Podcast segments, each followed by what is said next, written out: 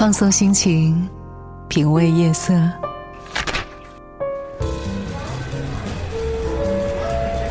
一段人生，一场旅行，一个故事，一首歌。夜色昆明，夜昆明，越美丽。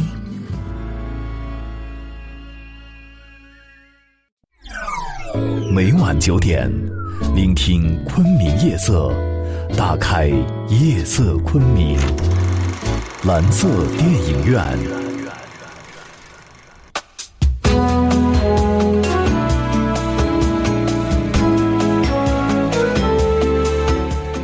朋友们晚上好，今天晚上呢，我们的蓝色电影院又开张了。我是主持人静怡，今天呢邀请到直播间和大家一起聊电影、分享电影的，依然呢是我们的口若悬河、口吐莲花、口才特别棒的胖哥电影俱乐部的创始人小胖哥。今天呢还来了一位非常资深的电影评论人，呃，自由作家张海绿先生啊，欢迎二位。各各位听众，大家。过年好啊！给大家拜个晚年，祝大家晚年幸福。晚年幸福。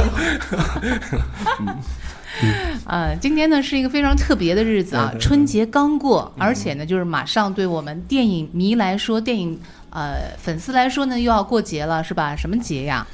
端午不是端午节去了，元宵节。哎，你你能不能正经点儿？开始做节目了，马上就要开。奥斯卡的颁奖晚会了哦，对对对，奥斯卡马上就颁奖了哈，啊，大家注意啊，三月五号啊凌晨。所以呢，今天请到两位嘉宾呢，就是要给我们做这个奥斯卡的大预测啊。那么三月五号颁奖，我们三月一号来大预测，然后我们会把嘉宾的你们的这个呃预测的结果和实际的情况进行一个对比，公布给全昆明市的朋友来看。对对，压力是不是？陡增啊！对对对，我们赌一把吧，还好吧，看谁能赢。看谁能赢。好，那呃，颁奖之前呢，我们先来说一下这个春节的票房。听说春节票房又创新高了。对对对，二月份呃二十八号就创造了一百亿的呃票房嘛。一百亿是二月份的嘛？对，一月、二月总体中国票房两个月时间突破一百亿，今年有望突破六百亿的一个票房总值。嗯，然后整个春节七天嘛，创造了票房就五十多亿。已经创造了一个最高的一个历史了。那大家认为，就是这六部影片当中哪一部是最好的？不是，是不是《红海行动》？呃，这个个人见仁见智嘛。我可能喜欢的，可能跟海丽喜欢的也不一样。嗯，大家可能跟静怡喜欢的也不一样。大家都说说《红海红海行动》吗？我就不喜欢《红海行动》，我我也不喜欢《红海行动》。那你们喜欢什么？你喜欢哪部？为什么不喜欢《红海行动》？嗯。哦，我我以以前也聊过这个，但《红海行动》最后的口碑真是它很逆天的，它当然不一样。我但我比较喜欢《唐唐探二》吧。啊，《唐人街探案二》嗯，好像是绕口令似的。对，我喜欢《熊出没》《变形记》。好，开玩笑，开玩笑。这个总结一下，对《红海行动》呢，今年是。大年初一开始只有百分之八点几的排片儿，然后呢开始一路逆袭，到今天为止呢已经创造了将近二十五点八亿的一票房啊。嗯。呃，到目前为止呢，现在已经成为了当日的冠军，而且从呃大年初七以后呢，基本上就是他的天下了。怎么样？我就说吧，每天长尾效应特别明显，每天的票房都是过亿的，这个是挺惊人的一件事儿。而且呢，呃，为什么说我说不喜欢哈？因为这个就是我不太喜欢那种就是迈克尔贝式的那种类型电影，从头炸到尾。你看，我希望的就是《红海行动》，至少得像《拯救大兵瑞恩》一样，有点文戏，对，有点文戏节奏。然后呢，你想要什么有什么也可以，但是你还是把事儿讲清楚。他这个。反正都挺好的，至少那个在中国，他和《战狼》开创了一个新类型影片嘛，至少给中国人打了一针鸡血，大家去追这个票房，最终票房落脚点，我估计得在三十五亿左右。嗯，对，我相信。嗯，那我们的这个张海绿呢？你喜欢哪一部呢？我比较喜欢《唐人街探案二》吧，因为我以前没有过一的基础，然后所以看二也是挺意外的，就是觉得虽然说你要严抠它，呢它可因为我不是一个悬疑小说迷，所以不会太在意这些逻辑，所以我觉得看的还挺开心的。但是《捉妖记》我也笑了，但是《唐人街探案》就觉得它开创也是一种类型吧，就是把中国文化往外推。当然，可能我们绕回到今年奥斯卡呢，确实还有个更符合叫《唐人街探案》的一个纪录片，关于呃华呃关于纽约的一家华人银行的那个才是真正的《唐人街探案》对。对我来说，然后《红海行动》呢也差不多，它真的是一个在我看来是真正的新形式的战争片，就是不再是国家层面的有指挥官有小兵，而是一种突击队式的，就是有点像。美国片儿的感觉了，嗯，对，确实是，和完全是这个路子了。黑鹰坠落那种，嗯，就非常像黑鹰坠落。我看了那个《红海行动》，我就回家再看了一遍《黑鹰坠落》，好像特别像。嗯，但没看的不要带孩子看啊。啊，我带我儿子去看，吓死了。哦，在香港评成三级片了。对对对，香港限制级，十八岁以下的。红海行动吗？啊，对啊，我还骂我儿子，不，不要不要骂他，真的他吓死了，真的是真的是。那《捉妖记》呢？我听这个口碑说扑街了。嗯，《捉妖记》呢是在前三天创造了最高历史的一个票房哈，但是那个三天以后它的走势就开始弱了，到今天为止呢是突破了二十一亿票房，整体的在整个贺岁档啊不是就是春节档这个期间排第三名。嗯，然后呢，我们看了总体来讲呢，《捉妖记》如果要是做类型片呢，它是非常成功的。接上一部，然后呢，讲的就是为了《捉妖记》而《捉妖记》，讲的一个找妈妈的故事，基本上就是大家给它评分四点几分是非常合适的。才四点几分啊？对对，满分五分还是 满分满分一千。不能聊了是吧？对，你要被打了，被导演打。满分十分，满分十分。对对对。嗯，那女儿国呢？女儿国是第一个退出那个竞赛的第一部片子嘛？嗯。因为二月十四号在大年二十九的时候，他就做了一个次点映嘛。嗯。呃，业内给他的评价就是自己把自己给点死了。因为这次呢，说句实话，不是最好的档期，我觉得哈，它不太适合春节档作为合家欢来观看。嗯。因为这部。整个的爱情和文艺呢，倒像一部超文艺的《西游记》，所以说如果要放在七夕可能会合适一点啊，打一个牌。但是呢，作为合家欢这个类型呢，不太吃香。所以说呢，它最终的落脚点呢，现在目前来讲呢，只有大概七亿左右。对。七亿左右，现在排在第四名。嗯，《熊出没》呢紧追它其后嘛。嗯，呃，现在已经是呃快六亿了。嗯，然后呢，就说到《唐人街探案》，现在目前是冠军。嗯，明天差不多就能突破三十亿了。嗯，好，说到这儿呢，我们的这个总结告告一段落啊。我们的精彩还在后面。我们今天待会儿就要奥斯卡大预测了啊。那么稍后我们的蓝色电影院不见不散。每晚九点。聆听昆明夜色，打开夜色昆明，蓝色电影院。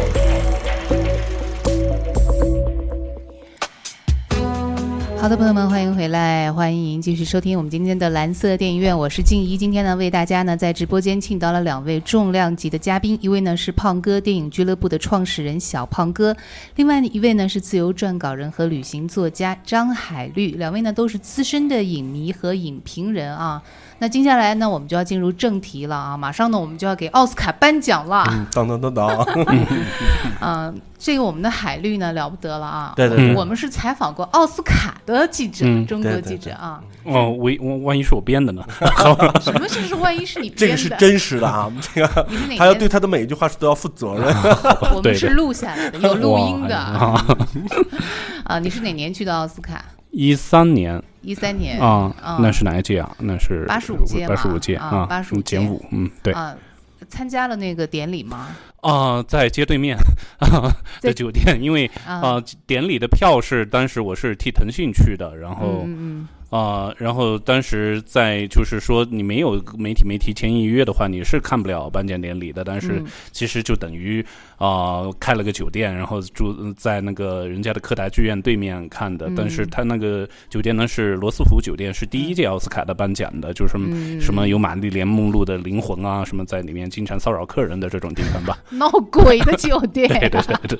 啊，看到什么明星了吗？是走红毯？应该是在外面吧？嗯，没有就。只看到看一奥斯卡的人，看奥斯卡的啊，对对对，啊，有有各种看一奥斯卡的，反正也莫名其妙的，不知道是要推销自己的什么产品的那种吧。倒是在那个圣莫尼卡的海滩，嗯呃，洛杉矶圣莫尼卡的海滩，然后在那，呃，倒是见到了，呃，见到了几个，当时是呃乌云背后的幸福线吧，嗯啊、在那获了个奖，反正那个片子我也挺不喜欢的，就是就是，但是在那。碰到了我挺喜欢的那个墨西哥女演员萨尔玛海约克，也是好莱坞最有名的墨西哥女演员。嗯然后其实，在那期间呢，就是嗯电影人其实就采访了那个，当时他获了那个最佳编剧，他的片子《逃离德黑兰》呢也是那一年的最佳影片啊、哦就采访了嗯你嗯，你采访人家用英文吗？是啊，你的英文很好吗？但是 但是又把我派去另一个，就是说奥斯卡这些明星的叫服装图书馆。嗯，我对这些项链啊、什么首饰这些裁裁剪一点都听不懂，然后那个就完全是懵的。嗯嗯嗯嗯，哎，为什么那个奥斯卡的这些评委都是些老头儿啊？为为什么没有我们这些女生参加一下？嗯肯定有几个，但奥斯卡评委是有多少啊？六，好像五六千人呢，好像奥斯卡啊评委两三千还是五六千，反这正真么多啊？真的这么多。嗯然后，嗯，高晓松以前也写过了，就是说奥斯卡评委的口味，嗯但是确实也是这个编剧跟我说了，我采访的这个编剧他跟我说了这个问题，就是说，呃，老白直这个群体，嗯啊、老头白种男性嗯直男。然后，所以最明显的是有一年，那个二零一零年，嗯国王的演讲获了最佳影片。对，那他们的口味儿是什么呀？那就是，比如说，就举这个例，那年的竞争对手是国王的演讲和那个社交网络。嗯，社交网络很棒啊，但国王的演讲也不差。但是，嗯但是有个细节，就是社交网络结尾的时候，那呃，扎克伯格他在打开他创办的 Facebook，在那刷他的前女友的状态，他想看到状态，评委他看不懂这是个什么回事，嗯，所以把奖给了国王的演讲嗯。所以就是他们左右了什么样的影片可以获奖啊？对，嗯、他们有些时候可能为了那个说前些年可能，比如说前年的奥斯卡，啊、整个提名有点过了，就没有有色人种全白，然后所以他们去年他们就反其道，就觉得要做补偿一样的，就把奖给了《月光男孩》。那我们来说说今年啊，嗯今年呢，就是像以前胖哥也说了，今年呢算得上是一个奥斯卡的大年了，就是好影片比较多哈。嗯给我们说说，就是今年的一些就值得关注的一些影片好吗？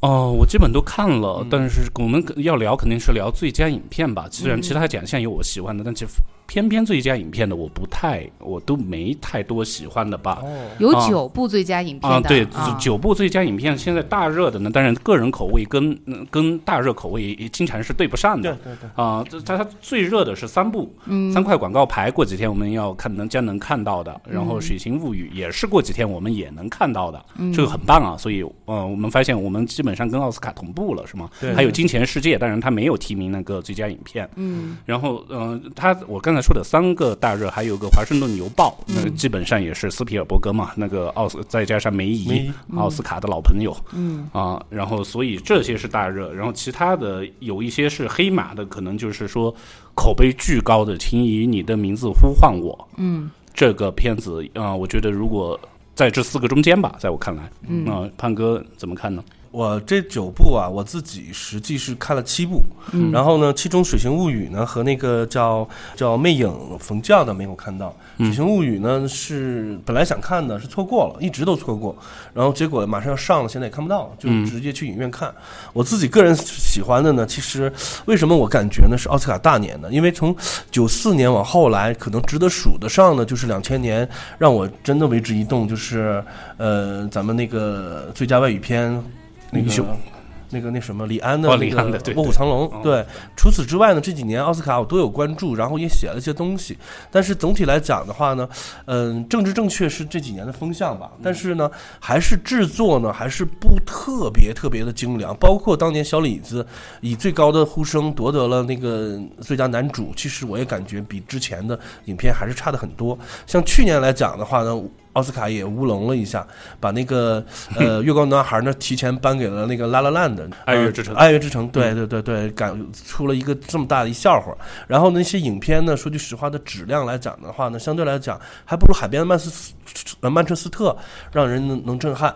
今年的七部九部提名影片，我看了七部哈，步步都是让我很很为之一振的。而且最让我感动的，其实就是三块广告牌儿。而且马上呢，那个三月二号呢，就是咱们中国马上也要上映。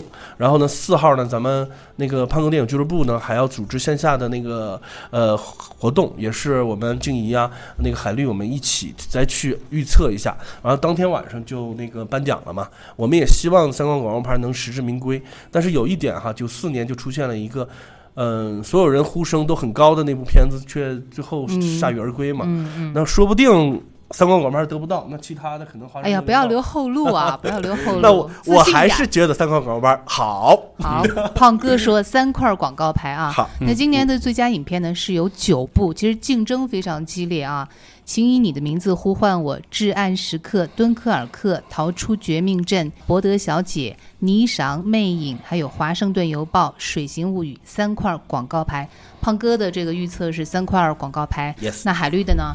我最喜欢的是三块广告牌，但我想预测不一样嘛，或者预测给华盛顿邮报吧。华盛顿邮报，因为它存在一个借古讽今，好莱坞是以怼川普为。政治正确嘛，嗯啊，所以就有可能，我觉得这个片子是你要鱼骨讽今的话，那确实有一点讽川普啊，就是你就是猜一下这个评委的口味可能会更呃偏向于华盛顿啊，但是说在前哨站里面，包括烂番茄，它很意外。口碑最高的是我最不喜欢的《博德小姐》，而且我跟很多朋友都不喜欢。去年网红的剧嘛，我也不太喜欢。嗯嗯嗯，对，但是美国口碑最高。还好你们俩不是奥斯卡的这个 评委啊，还不够老。刚刚你们俩就是在那个办公室说：“哎，你这部你颁给谁？那部你颁给谁？”好像我们说的就算似的，是吧？好像我们这是奥斯卡似的。对，我们这就是奥斯卡了。嗯，好的。那因为时间关系啊，我们刚只预测了最佳影片，那么在接下来呢，我们会预测一下最佳导。导演、最佳的男主、女主，还有一些这个外语片啊、动画片呀，还有纪录片。稍后呢，我们的蓝色电影院精彩继续。大家呢也可以通过蜻蜓 FM 来蜻蜓 APP 下载蜻蜓 APP，通过网络来收听我们的直播节目。好的，一会儿见。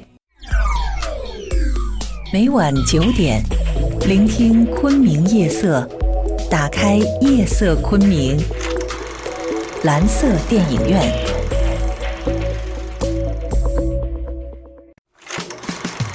蓝色电影院，我能想到的最浪漫的事，就是和电影一起慢慢变老。好的，朋友们，欢迎回来，欢迎回到我们今天的蓝色电影院，我是静怡。今天呢，邀请到直播间的是有两位嘉宾，一位呢是胖哥电影俱乐部的小胖哥，我们的老朋友；有一位呢是自由撰稿人和旅行作家张海绿。那么海绿呢是二零一三年采访过这个奥斯卡的这个现场啊。那么今天呢，请到两位，我们来做一个奥斯卡的大预测。那么奥斯卡呢，将在这个三月五号呢就要跟大家见见面了啊，奥斯卡的颁奖仪式。所以说呢，马上呢就。所有答案呢都要尘埃落定。今天呢，我们来大胆的做一个预测。谁叫我们这么牛呢？对不对？对对对，我们特牛。刚刚呢，我们这个预测了最佳影片啊。那么接下来呢，我们预测一下这个啊，也是一个重量级的奖项，就是最佳导演。那么今年的最佳导演也是非常强哈，竞争非常强。谁来给我们先预测一下？胖哥吧。啊，好，我先来吧啊。呃，四五个导演啊，其中有那个《博德小姐》的导演那个格雷塔。呃，然后他是那个演员，原呃原来以演员出道的，然后讲他自己的一个故事，《博德小姐》嘛。刚才我们上半节也说了，去年一个网红剧，然后呢，他凭借了这个个人传记类似的一个电影呢，入围了今年的最佳导演，是唯一的一个女性。然后那个再有一个呢是《逃出绝命镇》，呃，叫那个乔丹皮尔，这是一个新人导演。然后呢，这个电影呢还是挺有意思的。比较类型化呢，有点像万能钥匙的一个类型化，而且呢，这里边呢也涉及到黑人政治正确嘛。但是能否给他呢，可能不是呃很高吧呼声。然后呢，再有一个呢，就是保罗·托马斯是那个《魅影风将》的那个导演，我没看过，这不知道哈。然后那个《敦刻尔克》呢，就是导演诺兰嘛。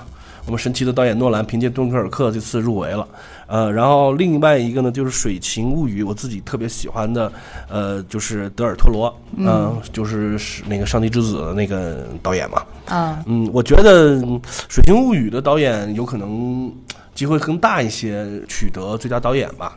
哦，你的预测是陀螺是吧？对对对对，我觉得奥斯卡也欠他一个奥斯卡的小金人了。嗯，在我看来，因为这些年一直被墨西哥军团垄断着整个奥斯卡嗯的颁奖和好莱坞产业，就是阿方索卡隆，然后德尔托罗，嗯。啊，还有那个阿纳里图，这么多年了，去连续三年啊，对，啊就是他们被称为是墨西哥三杰啊。对，墨西哥三杰。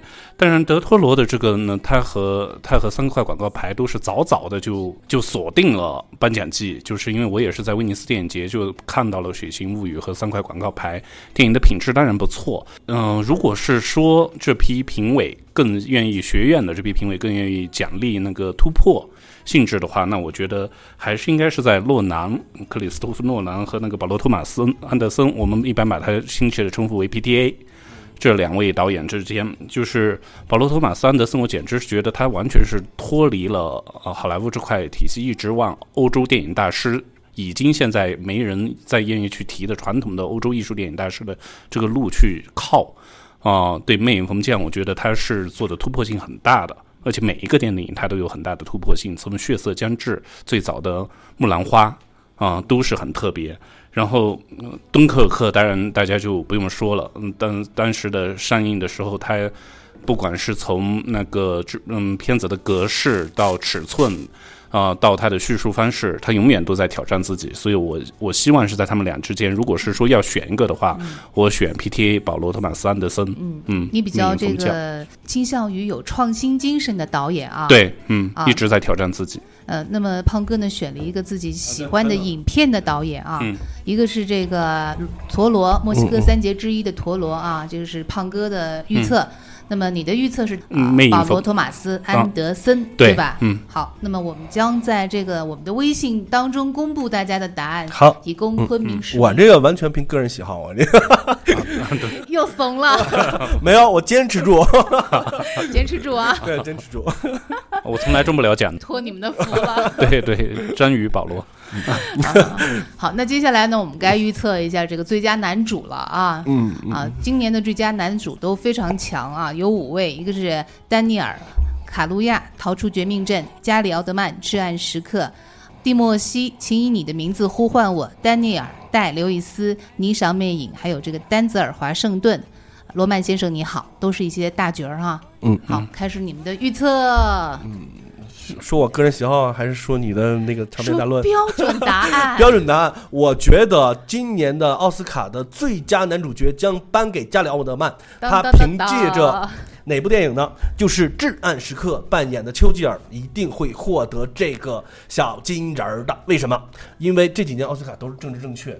首先，他演了一个伟人，而且呢，在伟人的塑造上已经非常非常中成功的让我们欺骗了，欺骗了我们观众哈，都没发现他是加里奥德曼演的。在一个应真的是该得最佳化妆奖。啊最佳化妆奖，但是演的是真的嗯好，而且呢，按照这几年奥斯卡的颁奖季给的最佳男主角呢，一般都会很正的。嗯，我相信加里奥德曼这次获奖实至名归吧？我听出来了，你你说这个还比较有底气，对对对，是吧？比你刚刚说那导演底气足多了。好的，好，这个呃胖哥已经颁奖给加里奥德曼了，我们的那个海绿呢？我把奖颁给 我觉得我们很牛啊！丹泽尔·华盛顿吧。啊嗯，丹泽尔·华罗曼先生你好。对，啊，理由呢？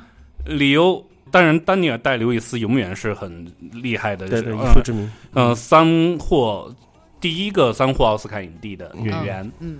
啊、然后呢，丹泽尔嗯华盛顿，那他就是只是零二年凭训练日获过一次奥斯卡影帝，但因为我都看过这些片子，嗯，加里奥德曼当然是我太喜欢的演员了，他每一个东西都很出色，你就是要不跟他一样，对，吧就是不，但是他每一个都很出色，他就选择他很平均，就觉得就是他就很平均，因为我觉得他出色的东西从从那个杀手莱昂里面那个形象，简直是我都我经常我都在走在街上我都想模仿 那个一个一个一个那个大坏人这种，呃你要听贝多芬还是莫扎特，然后嗑药的那种呃脸上抖着的嗯。痉挛的那种表情，嗯。太厉害。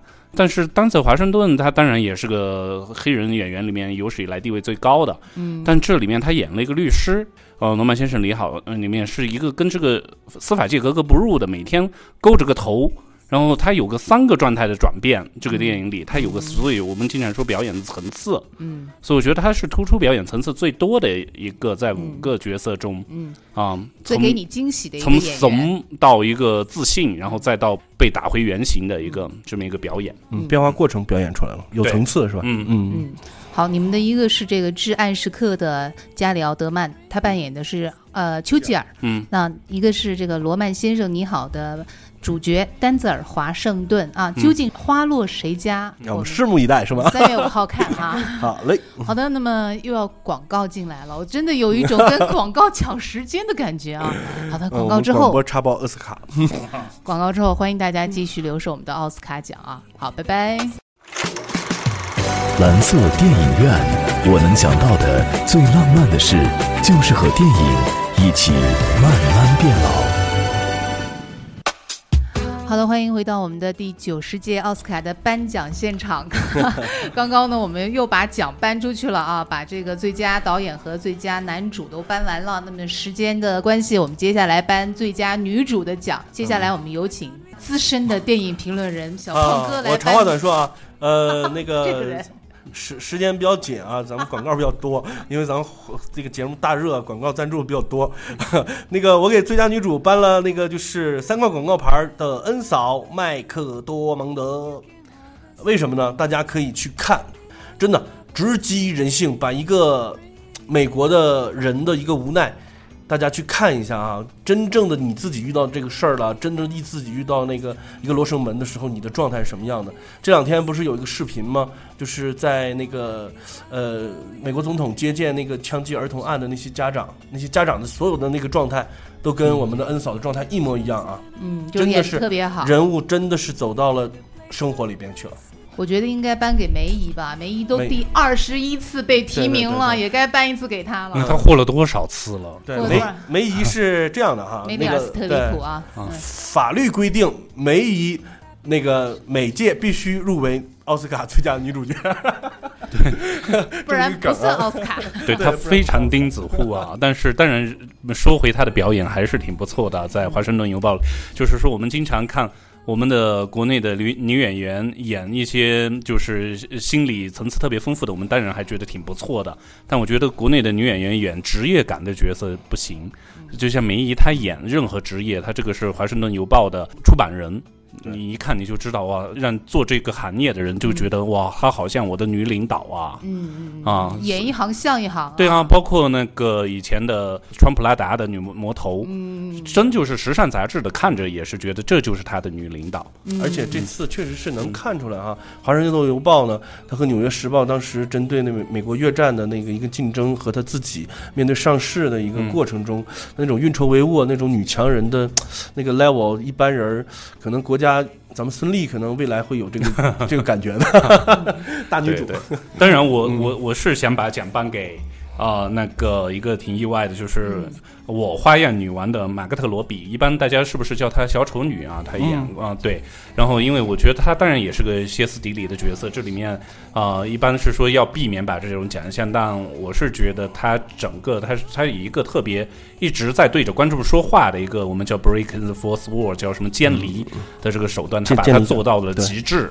所以我是嗯觉得让他如果冷门的话，我愿意选他。嗯，就是反正你就是不想跟着主流走，是吧？太有我我太有安全感了。对 对对，看来我的胸面很大呀。这个是这个应该是我说 啊，嗯，那这个我们的这个胖哥把最佳女主颁给了三块广告牌的弗兰西斯·麦克多蒙德，啊、我们的海绿呢把奥斯卡奖颁给了我花样女王的啊马格特罗比罗比小丑女啊。好，我们再来说一下这个呃最佳动画片，因为最佳动画片呢有其中我们中国人很爱的一部电影叫《寻梦环游记》啊。对对对，啊，那么今年呢，还有这个《养家的人》《挚爱梵高》《公牛历险记》和《宝贝老板》。接下来呢，二位颁奖的时间又到了，小胖哥。OK，那简单的说啊，那个五部提名呢，其中有三部在国内已经上映了。目前那个就是最近的离我们一部的是那什么那个养家的人公牛呃，一月份已经上映了，大家可以看一下，非常传统的那个美式动画动画的电影。然后呢，我还是给大热吧，《寻梦环游记》这个你还能说出别的了吗？你就是跟着大热走，对对对，这样胜率高一点。对我这样主流一点。好吧。啊，你就是太主流了。好吧，另类的锅让我背。啊，那我就颁给养家之人，养家的人，因为他是一个关于阿富汗女性地位特别低下的一个小女孩的一个。呃，逃离故事吧。然后在战争开始前，啊，想想去想去监狱看他爸爸的这么一个故事，让他把一个阿富汗的民间神话在做一个一直的一一一直在推进，做一个剪辑交叉剪辑，所以整个故事的交织结构特别棒。再加上这也是一个有点异域风情的一个题材吧。然后它它是个，因为它是最晚出资源的，大家现在可能才能看到。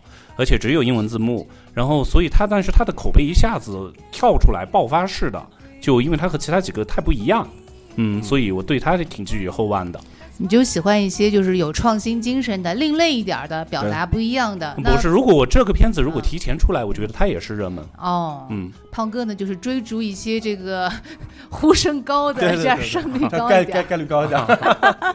好的，那么时间关系啊，我们的又广告又要来了。时间时间关系，那么我们的预测就到这儿。我们呢在下周一呢会把诸位的预测结果和真正的这个啊获奖情况呢进行比较，公布给全昆明市。可以吧？这样做必须的，不丢脸哈。嗯，然后那个星期天呢，如果大家感觉听着不过瘾的话，星期天那个海绿啊，我们静怡啊，我们三个在那个滨江郡园的保利影院，在下午两点做三块广告牌和奥斯卡的线下活动，继续我们的预测。OK，好，大家一起来啊！星期天下午两点钟。好，不见不散啊！好，那接下来呢，把一首非常好听的歌曲送给大家。今年奥斯卡的这个歌曲也蛮好听的，是吧？对。啊，那海绿最喜欢的是哪一首？嗯，那就是以你的名字呼唤我，Call Me by Your Name 的主题曲《Mystery of Love》爱之神秘。好的，最后的时间呢，就是把这首歌送给大家。我们希望奥斯卡顺利颁奖，也希望我们的预测大获成功。朋友们，再见喽！再见，再见。